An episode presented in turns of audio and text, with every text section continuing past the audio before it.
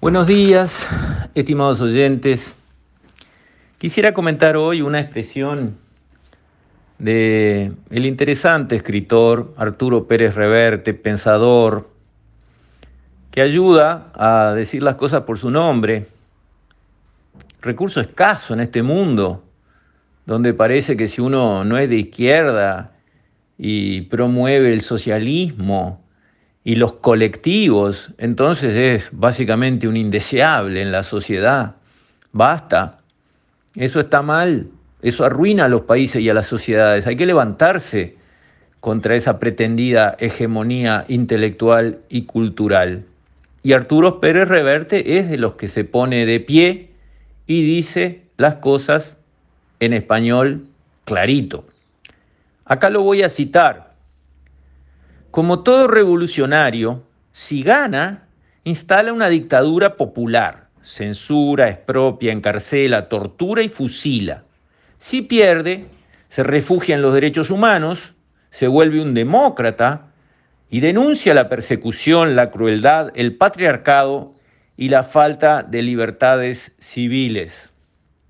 ¿Le suena? ¿Algo de esto pasa en el mundo?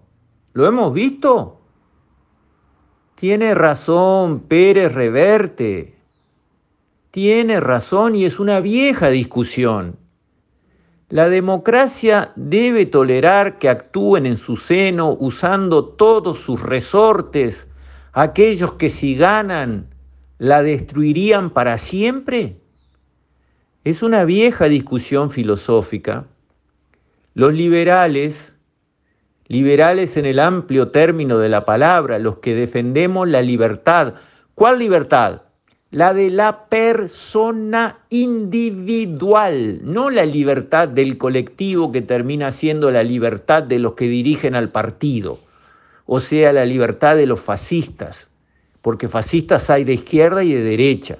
Los fascistas son los que no creen en el individuo, los que creen que algunos iluminados saben mejor lo que les conviene a todos los demás y por eso tienen derecho a imponerles sus ideas. Esos son los fascistas fascistas que las hay y los hay en todas las sociedades. Y no está bien quedarse callado y asentir o dejar correr, porque eso después crece y se hace carne y la gente empieza a creer que es normal, que eso está bien, que puede ser, que cómo no. No, señores. Lo que hay que defender es la libertad del individuo, porque esa es la sagrada sobre lo que se asienta lo demás. Si el individuo es avasallado, si su opinión no importa, si pueden hacer con él lo que quieran, esté él de acuerdo o no, si eso sucede, se terminó. Siempre va a haber fascismo, siempre va a haber atropello, abuso. Entonces, en un país como Uruguay, donde nuestros bravos supieron pelear bajo la bandera que asombra a otras personas del mundo, libertad o muerte. Libertad o muerte. Qué extremo, qué dramático. Sí, libertad, libertad, libertad. Bueno, así somos los liberales, pero nos está faltando una cosa últimamente.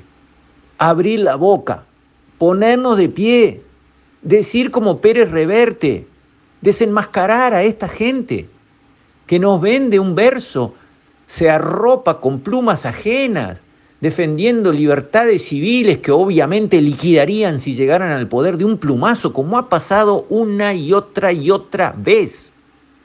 Entonces, hay que llamar a las cosas por su nombre. Lo primero que hay que defender es la libertad del individuo.